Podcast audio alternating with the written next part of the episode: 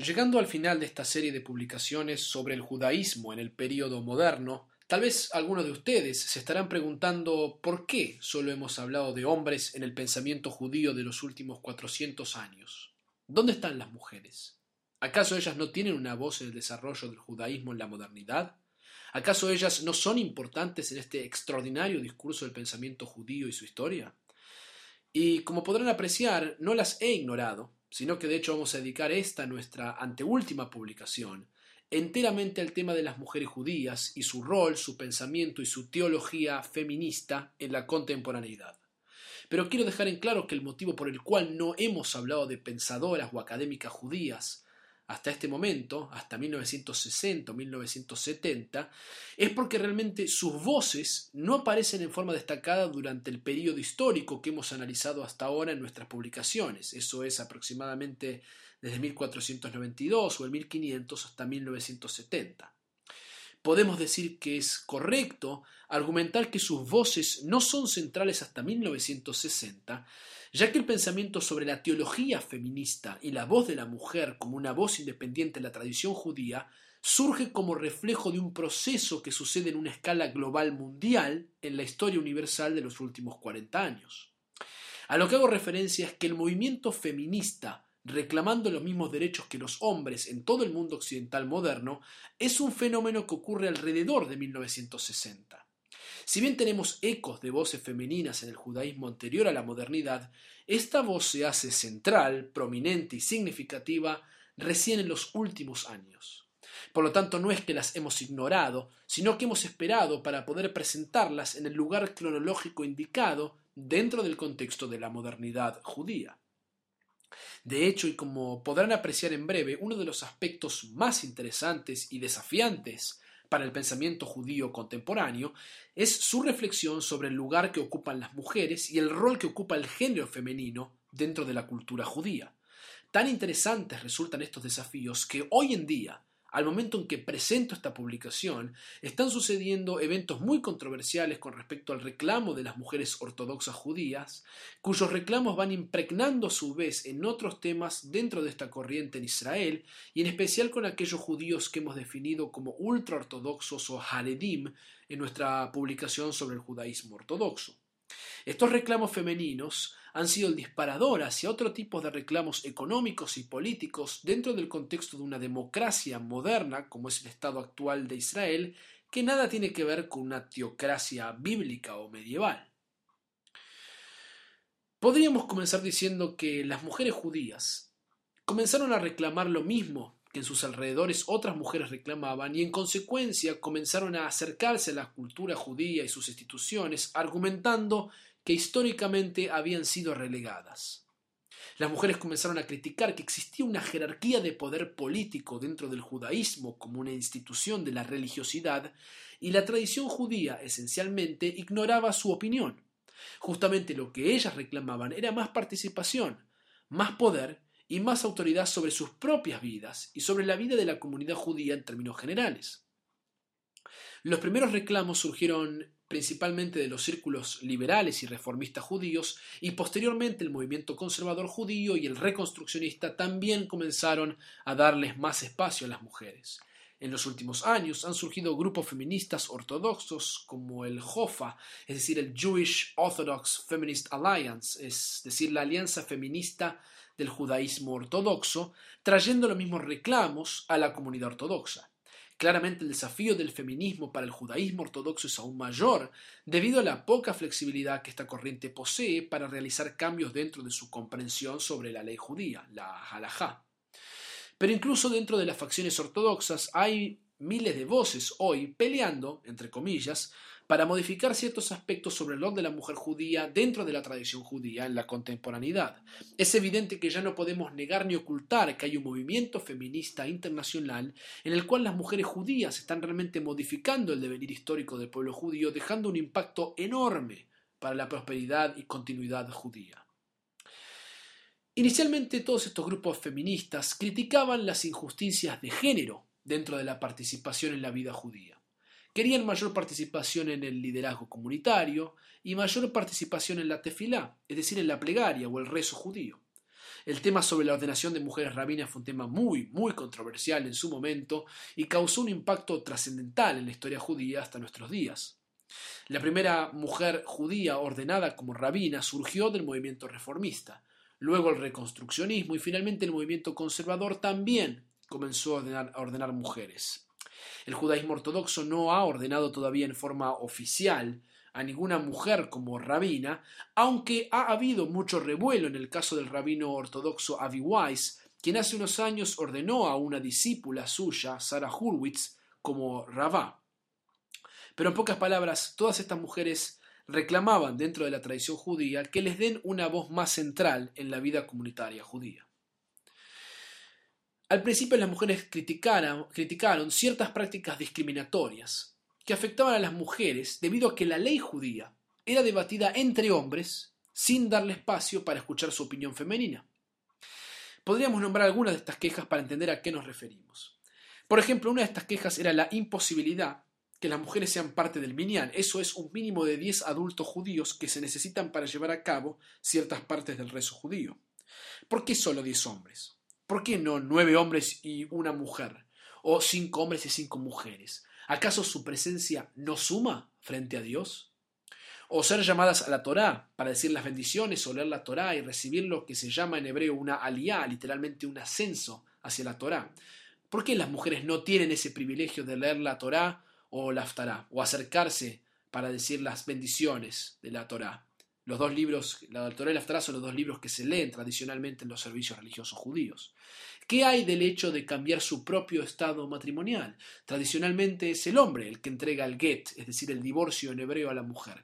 ¿Por qué las mujeres no tienen un estado igualitario en el que puedan divorciarse de su marido si así lo desean? Y peor aún, ¿cómo puede seguir existiendo en la modernidad el caso del hombre que se va o desaparece y deja a la mujer en ese horrible estado llamado en hebreo aguná, lo cual no le permite volver a casarse nunca más hasta que reciba el permiso y el divorcio de su primer marido? y que hay de su habilidad en términos generales para interpretar la ley o escribir decisiones legales sobre la ley o incluso escribir comentarios bíblicos, rabínicos o drashot, es decir, prédicas o sermones. ¿Acaso las mujeres no tienen los mismos derechos y habilidades que los, que los hombres? Todos estos temas son realmente significativos para la mayoría de las mujeres judías y están hoy en el corazón de la pelea, entre comillas, política femenina para transformar sus estatus en la vida judía.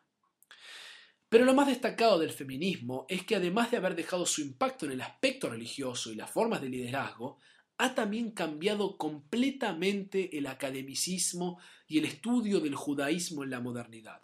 Y con esto nos referimos a una transformación fascinante, en la cual ninguno de nosotros podemos obviar nunca más, al hablar sobre la historia de la humanidad, la opinión femenina en cualquier tema que estemos estudiando o analizando dentro de la tradición judía.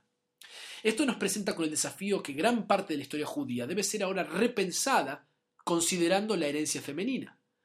Pero no es solo incorporar la historia de las mujeres ahora en la historia universal, sino que el feminismo nos enfrenta a la pregunta sobre cómo entendemos el rol del género para intentar describir y comprender la cultura judía desde sus comienzos hasta el día de hoy.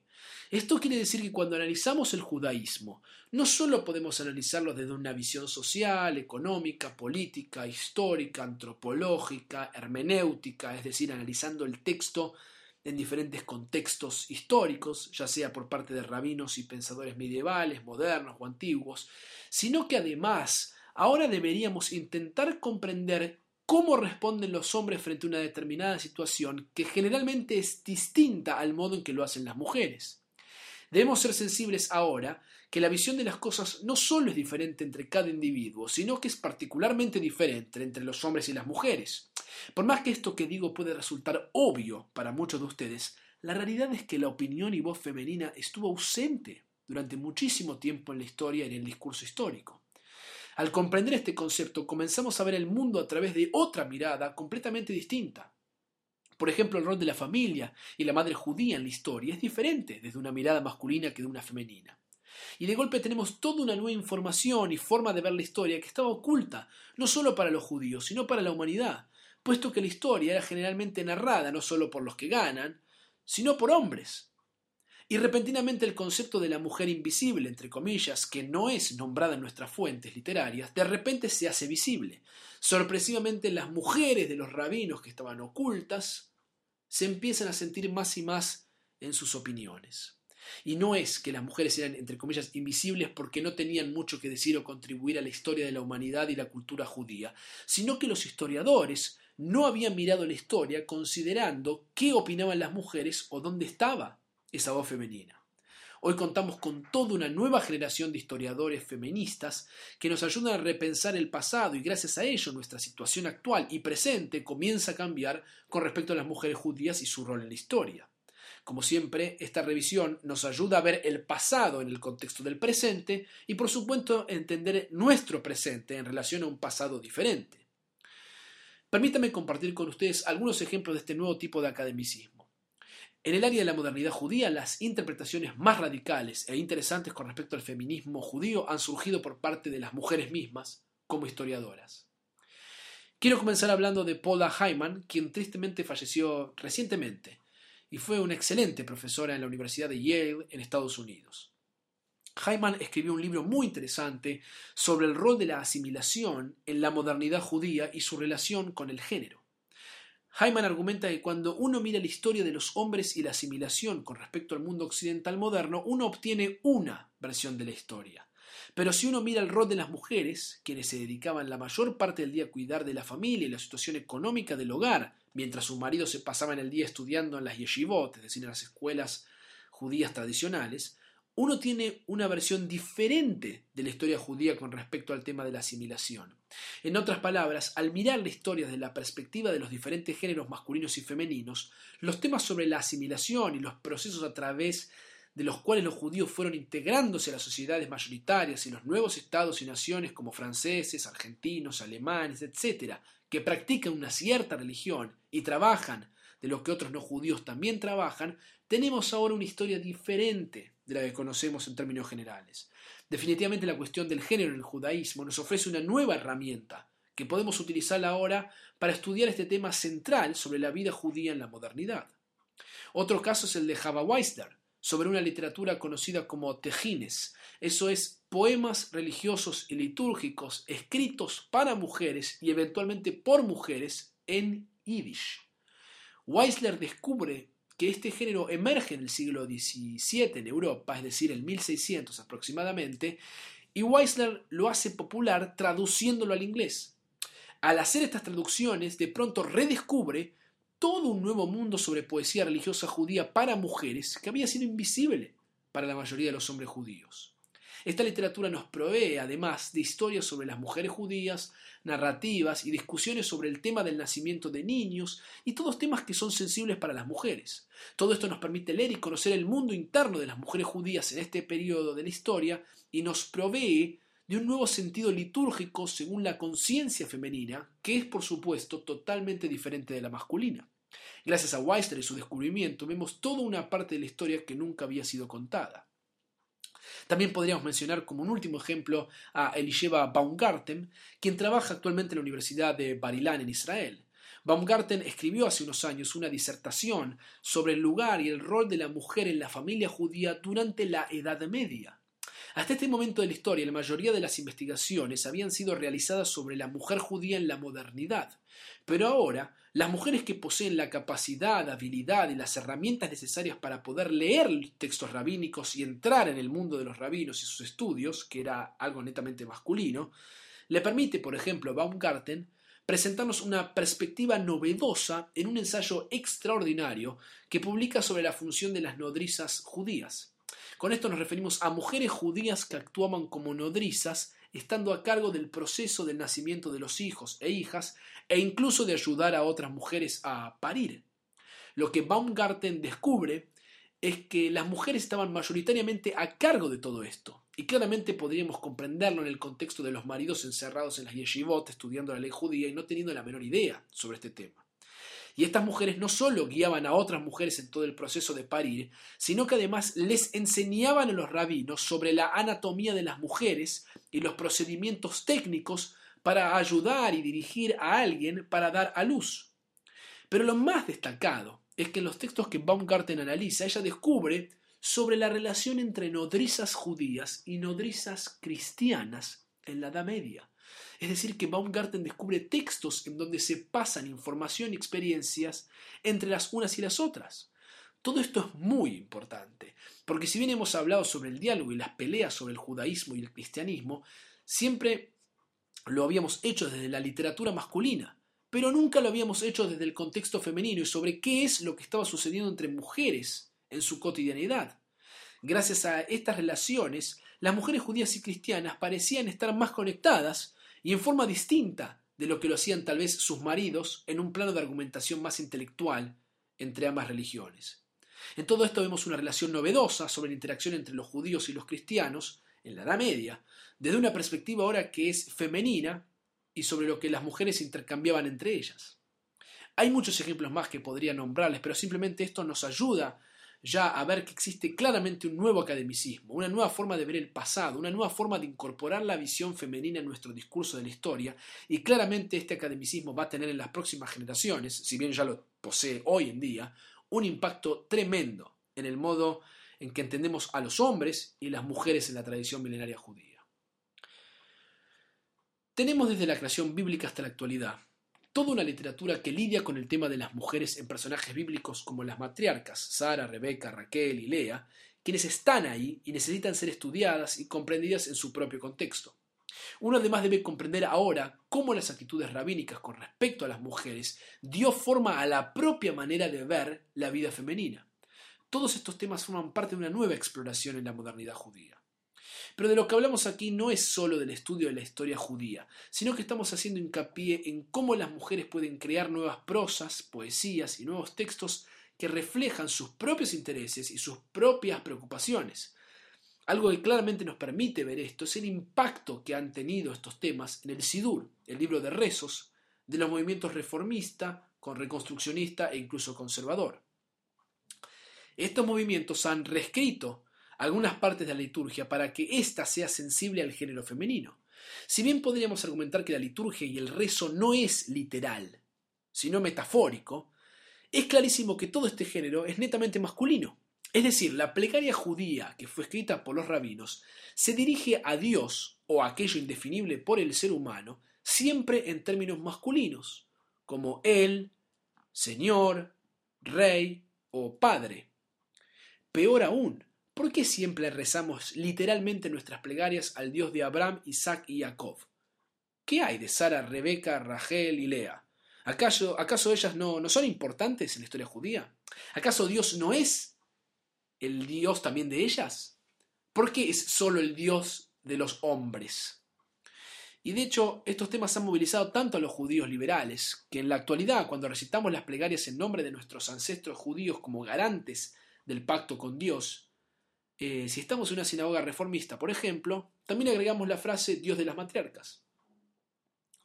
Hay un tema que aún es más controversial con respecto a Dios, siempre entendido como hombre, y cómo se han impregnado ciertos títulos y fórmulas en nuestra herencia milenaria. Si uno lo piensa un instante, uno de los piutim, es decir, uno de los poemas litúrgicos más famosos de nuestra tradición, se llama Avinu Malkeinu, que es cantado principalmente entre Rosh y Kippur, lo cual significa literalmente Avinu Malkeinu, nuestro Padre, nuestro Rey.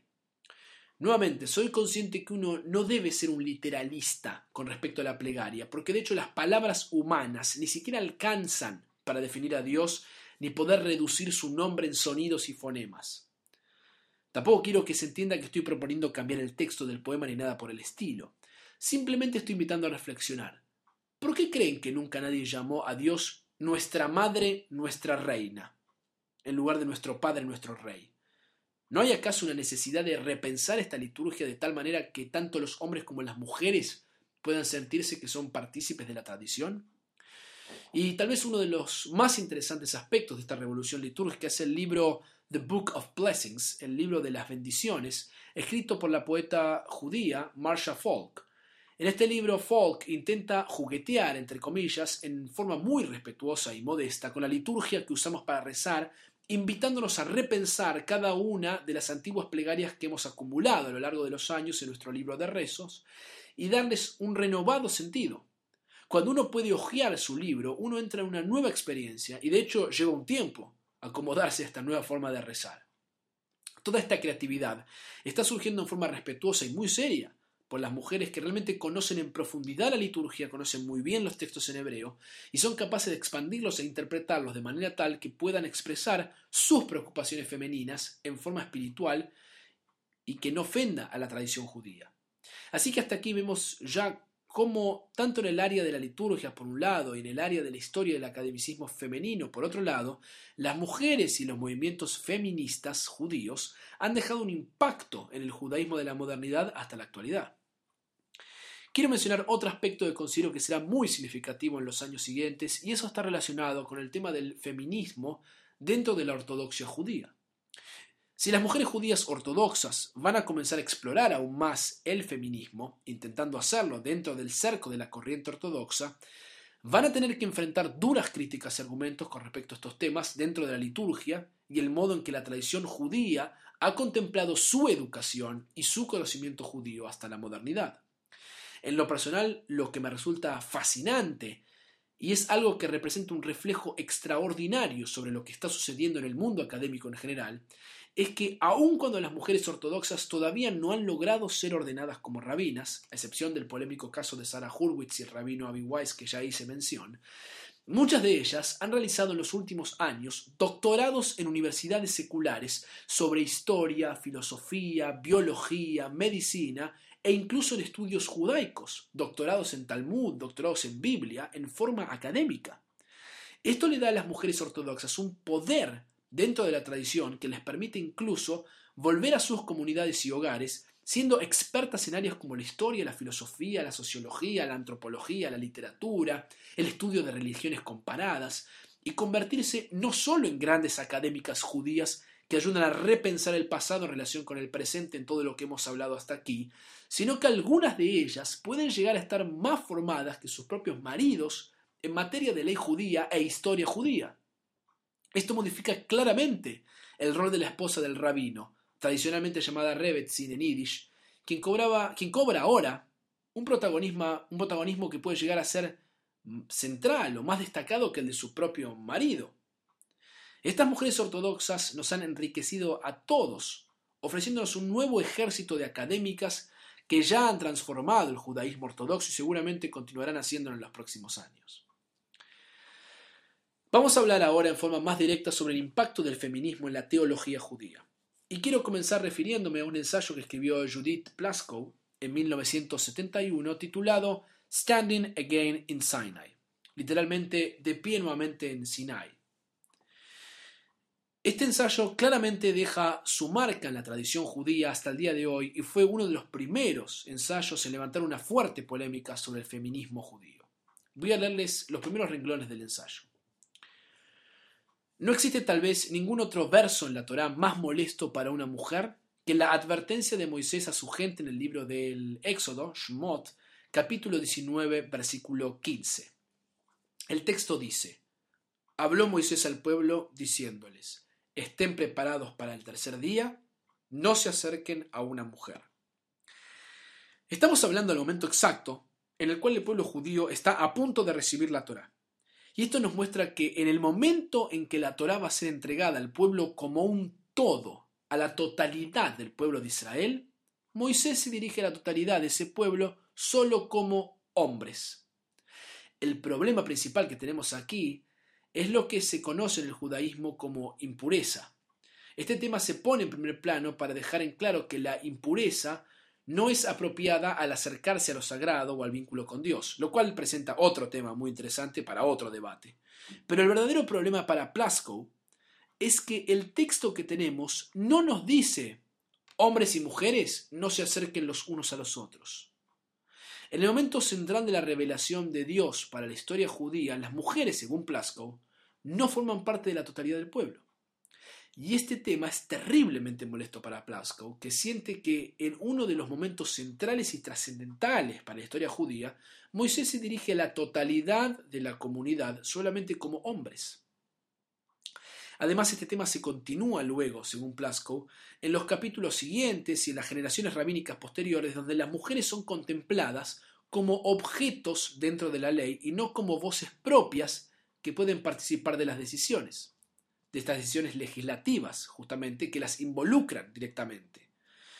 Como solo los hombres pueden ser rabinos, de acuerdo a una interpretación premoderna, solo ellos son quienes deciden por ellas y determinan qué es lo que ellas deben hacer. Todo esto para Plaskow representa una injusticia en una tradición que clama ser justa con las mujeres y contemplar sus necesidades. Plaskow exclama que la Torá no es un libro de historia solamente. Es un libro que mantiene viva la memoria colectiva de lo que los judíos creemos y leemos todos los años. ¿Qué hacemos con este pasaje grabado para siempre en nuestra Torá? ¿Cómo debemos, a partir de esta sensibilidad femenina, transmitir este pasaje a las generaciones siguientes? Creo que esta observación de Plaskow sobre dónde estaban las mujeres en el momento de la revelación de Dios es muy interesante para el futuro interpretativo de la Torá en el concepto de que en el preciso instante en que los judíos reciben la Torá, es decir, la palabra de Dios, aquello que los hace parte de este pueblo, las mujeres no están presentes. Para Plaskow, la Torá como ley judía ha definido a la mujer como un objeto periférico a la ley, relegándola de realizar mandamientos. Esto no solo sucede en el mundo bíblico y en Sinai, sino en todas las actividades centrales luego de la destrucción del templo y que son llevadas a cabo ahora en aquello que llamamos sinagoga. Lo más duro es que estas actividades definen las prácticas judías y definen a su vez lo que un judío hace. Las mujeres están relegadas de entrar en esta participación con Dios solo por ser mujeres. Definitivamente el rol de la mujer para Plasco es inferior en este aspecto, puesto que su función está vista desde una perspectiva masculina, en la cual el objetivo de la existencia femenina es la de permitirle al hombre dedicarse al estudio de la Torah, el Talmud, la Alajá, el rezo y conectarse así con Dios. De alguna manera, para, de alguna manera Plasco siente que los hombres construyeron un argumento teológico por el cual dicen que la mujer es, entre comillas, más sagrada que el hombre y por eso está exenta de realizar la mayoría de las mitzvot. Esto para ella es un argumento inventado y poco serio. Justamente si fueran más sagradas, deberían poder tener más acceso, o incluso no debería asustar a los hombres que ellas exploren el Talmud, la Alajá y la literatura rabínica, ya que siendo más sagradas seguramente harían mejores interpretaciones que los hombres. Claramente el objetivo de no permitirles estudiar y conocer más sobre la ley le preocupa a los hombres, ya que ello puede llevarlas a ellas a abandonar lo que los hombres creen que debería ser la función de la mujer. Esa función es criar a los hijos, cocinar y ocuparse del hogar, lo cual no es poca cosa, por supuesto. Pero ¿qué pasa si una mujer quiere aprender más? Quiere saber más de historia, más de filosofía, más sobre la historia de su pueblo. De alguna manera, para esta perspectiva, la mujer judía existe para cumplir una función dentro de la tradición judía y lo peor es que esta función está determinada no por ella, sino por hombres, quienes definen qué debe hacer ellas para poder ellos ocuparse de lo que les gusta o sienten más importante, que la tradición judía es por supuesto el estudio de la Torá. En pocas palabras, al ocuparse la mujer de ciertos aspectos particulares de la vida, le permite al hombre dedicarse, actuar, contar para el minyan, que de hecho simboliza literalmente contar o sumar, frente a Dios, ya que de una perspectiva tradicional diez mujeres no cuentan, no suman frente a Dios para rezar. Y todo está armado en el judaísmo para permitirles a los hombres estar presentes y más cercanos de Dios, estudiando todo el día sus textos, los cuales, como ya dijimos, están al mismo tiempo prohibidos para las mujeres según la aproximación ortodoxa. El problema para Plaskow de cuánto puede una mujer judía saber, educarse y hacer en la tradición judía se extiende aún más que en la halajá. Se trata en esencia para ella de una diferencia teológica sobre cómo los hombres han entendido históricamente a Dios como una personificación masculina, como ya mencionamos en el caso de la liturgia reformista, y cómo fueron siempre los rabinos hombres que decidieron qué libros iban a entrar en el Tanaj, es decir, en la Biblia hebrea, o por ejemplo, qué debería decir el texto de la Gadá de Pesach, lo cual, desde una visión masculina, construiría la tradición del devenir histórico en forma masculina. Lo que Plasko ve detrás de todo esto es una clara jerarquía masculina en la estructura comunitaria judía. El judaísmo clásico ha sido dominado por hombres y esto no representa para nada algo que debería ser el orgullo de la tradición judía. Se trata para ella de definitivamente poner a los hombres por encima de las mujeres, no permitiéndoles, por ejemplo, que sean rabinas. En resumen, lo que Plaskow nos ofrece es una clara crítica sobre la noción de una visión tradicional ortodoxa judía que se define como patriarcal, orientada hacia los hombres, y crea una tradición milenaria donde la liturgia, en la liturgia Dios siempre es masculino, la ley es debatida solamente por hombres sobre lo que las mujeres deben hacer, y todas las prácticas más sagradas para la tradición, eso es leer la Torah, estudiarla, participar en el rezo, estudiar los textos rabínicos, ser llamados a una liá, es decir, un ascenso a la Torah, ser contado, tenido en cuenta, o sumar, o simplemente existir para poder rezar, o decir el Kaddish, bailar con la Torah en Simchat y todas estas prácticas tradicionales solo están restringidas a los hombres. Según Plasko, las mujeres, desde una perspectiva tradicional y ortodoxa judía, solo deben quedarse en casa cocinando y ocupándose de la crianza de los niños, y si bien hacer esto es de gran ayuda para el hogar, el motivo principal por el cual lo están haciendo es para que el hombre pueda dedicarse él solo a comprender el mensaje de Dios. Las mujeres judías, bajo esta perspectiva, claramente no están contribuyendo en nada con el lado intelectual, teológico y espiritual de la vida judía.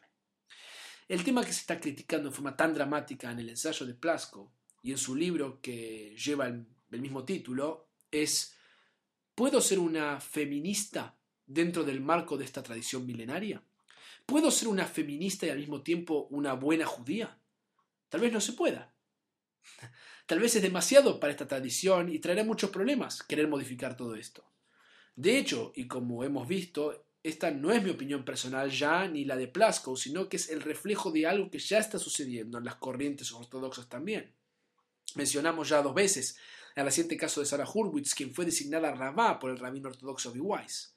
Pero por el impacto que tiene todo esto, la rabá Sarah Hurwitz tuvo que salir públicamente a declarar que la palabra rabino tiene una connotación y simbología masculina tan impregnada en nuestra tradición que no hay necesidad de desarticular esa palabra siempre que se entienda que ella está totalmente capacitada y formada en la ley, tanto o más que otros hombres ortodoxos, no solo para enseñarla y argumentar, sino para también ser la líder espiritual de una comunidad ortodoxa, siendo mujer. De este modo, Sarah Hurwitz ha logrado trascender la palabra rabino como una simple construcción del vocabulario judío, alegando que su significado y significante no van a variar con respecto a lo que ella es, sabe y hace. Este tema, por supuesto, ha sido resuelto en las corrientes reformistas y conservadoras hace ya varios años, pero como también dijimos en su momento, tampoco fue un tema menor o poco controversial para la historia judía. Antes de dedicarnos a Rachel Adler, quiero volver a hacer mención que no es una casualidad que esta queja femenina y las voces de las mujeres reclamando su lugar en la tradición no sea un tema que ocurre antes de 1970 cuando aparece el ensayo de Plaskow. Como, hemos dejado en claro desde nuestra primera publicación, la historia judía no puede ser entendida fuera de un contexto determinado y es obvio que todas estas quejas comienzan y coinciden con los movimientos feministas en los cuales las mujeres comienzan más y más a estudiar y ser ahora profesionales, médicas, psicólogas, ingenieras, arquitectas, abogadas, eh, e incluso dueñas de empresas y en los últimos años hasta presidentas de países reclamando los mismos derechos que los hombres. Esto no quiere decir que las mujeres quieren hacerse iguales a los hombres, puesto que es, es incluso biológicamente imposible. Pero el tema es que tampoco quieren que los hombres sigan decidiendo por ellas qué deben hacer o qué deben saber. Todo esto representa la crítica realmente extraordinaria de Judith Plasko. Quiero hablarles ahora de un libro más eh, que es reciente, escrito por Rachel Adler titulado Engendering Judaism, literalmente engendrando el judaísmo, en el cual Adler refina la posición de Plaskow y otros pensadores intentando crear una teología judía que sea sensible tanto a los hombres como a las mujeres. Para Adler el compromiso que el judaísmo tiene con el concepto de justicia y ley lo obliga a resolver la injusticia, eh, perdón, la injusta situación de la mujer judía. No se trata para Adler solo de hacer a la comunidad y la tradición más inclusiva hacia las mujeres.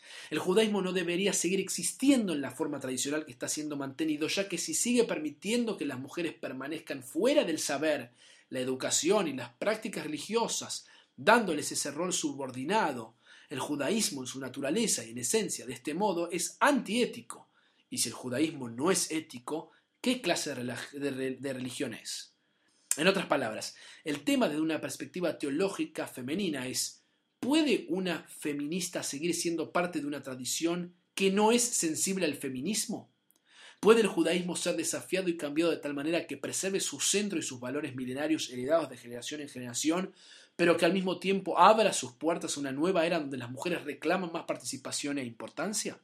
Podemos ver que desde, esta perspectiva, el simple hecho de nacer y ser ya una mujer de la modernidad, en la cual los movimientos feministas han crecido y los derechos de las mujeres están a la altura de los hombres en la mayoría de los países democráticos del mundo, las obliga a hablar en voz alta y dejar en claro que sienten que el judaísmo las ha dejado afuera. Tal vez esta pregunta sobre si uno puede ser un feminista y a la vez un judío tradicional está relacionada con la gran pregunta que nos hicimos en la publicación sobre Spinoza y que de hecho sigue siendo la pregunta central del judaísmo en la actualidad, y esa pregunta que seguimos arrastrando desde hace 400 años, es, ¿puedo ser un ser moderno con todo esto que estamos viendo y con todo esto que implica, y al mismo tiempo un judío tradicional? ¿Son estas dos cosas compatibles? ¿Son todos los ideales de la modernidad compatibles con el judaísmo tradicional? ¿Puede una mujer reclamar los mismos derechos que un hombre en la modernidad en todos los aspectos de la vida, en su trabajo, en todas otras situaciones, menos en su judaísmo? Y por lo tanto, el gran desafío que Rachel Adler tiene es el de presentarnos el judaísmo de tal manera que pueda ser compatible con su feminismo, mientras estos ideales modernos no lo modifican tanto que deja de ser judaísmo.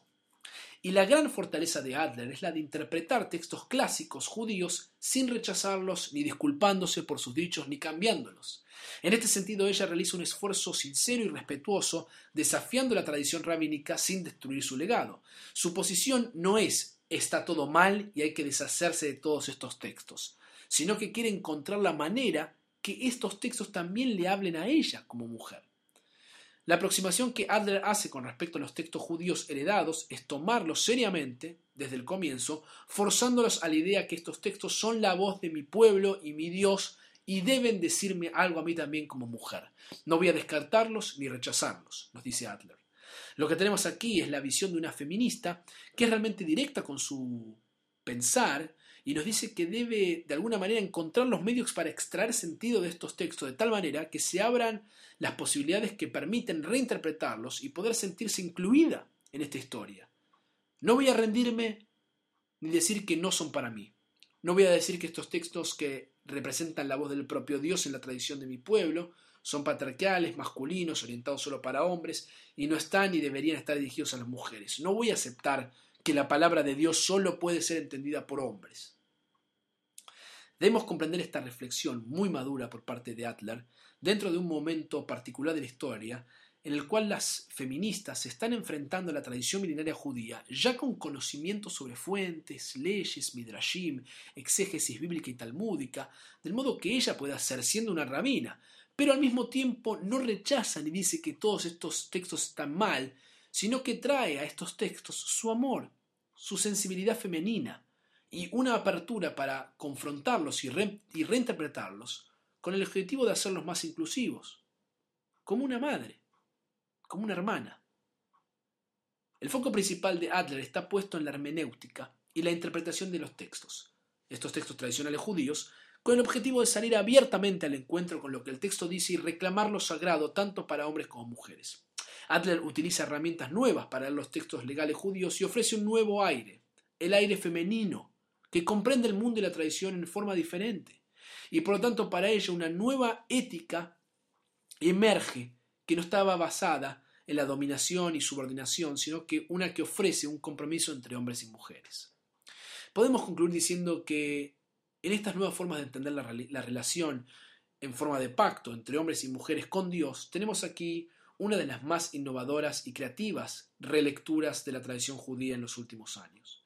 Hablamos de mujeres que aman la tradición judía e intentan sumarse a ella, pero ya no pueden hacerlo sin reclamar que la tradición misma muchas veces no les habla a ellas ni las tiene en cuenta.